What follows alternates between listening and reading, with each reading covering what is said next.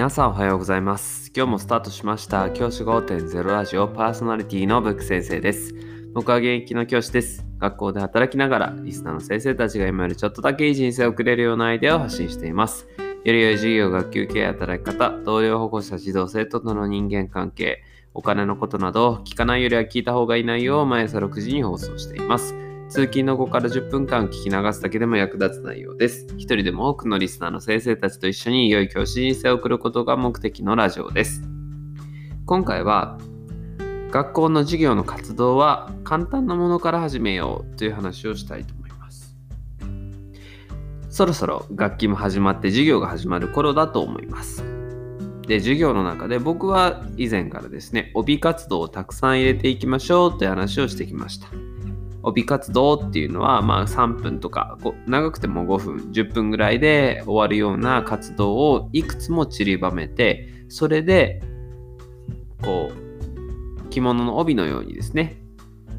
作っていきましょうよっていうのが帯活動っていうものになります。それをですね僕はずっと提唱してきました。その帯活動を作っていく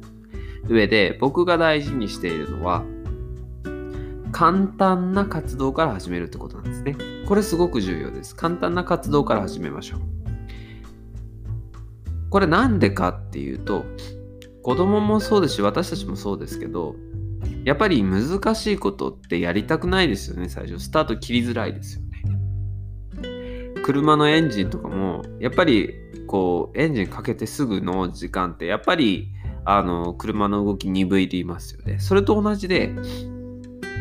実はなるべくですね簡単な活動からこうエンジンを少しずつ少しずつでアクセルを少しずつ少しずつ踏んでいくイメージでですね伸ばしていくことで子供もやっぱりあの授業の中に取り組みやすくなっていきます。例えばですけど国語の授業の中で何を最初にやったらいいかって言ったら僕はやっぱり漢字だと思うんですよ。帯活動の中で。で、漢字の中でもなおかつです、読みですね。読みの問題からやっていく。しかもそれを例えば5問だけやるとか、そういうふうにして、もうすぐできるよっていうところからスタートして勉強のスイッチを入れる。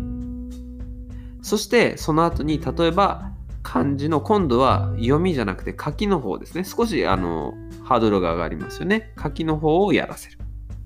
で、その次に教科書に入っていく。のようにですね、子供にとってちょっとでも簡単な活動から始めてあげるっていうのはすごく重要なことだと思います。で、これ何が重要かっていうと、2つのもう一つの意味があって重要なと思う理由として大事なのは、この数分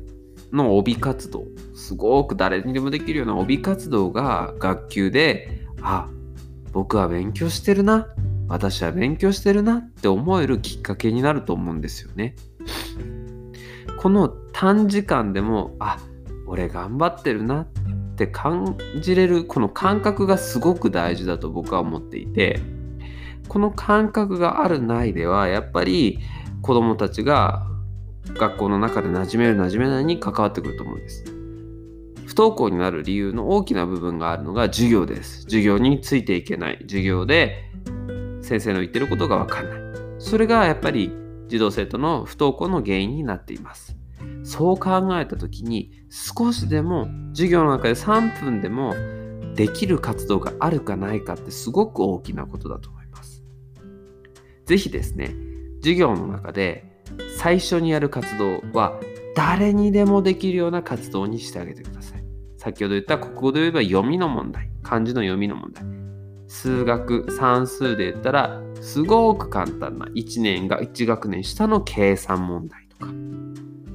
そういうふうにですね誰にでもできるようなレベルのものを設定をしてそこからエンジンをかけていく。そうすることでですね授業の中でどんどんどんどんレベルを上げていくことで子どもたちにとっての学習のハードルを下げることができます。学習のハードルを下げることができて助かるのは上の学力の子たちだけじゃなくてなかなか成果を出すことができない子たちにとっても重要なことですのでぜひここを意識してほしいなというふうに思います。今日は授業は簡単な活動から始めましょうというお話でした。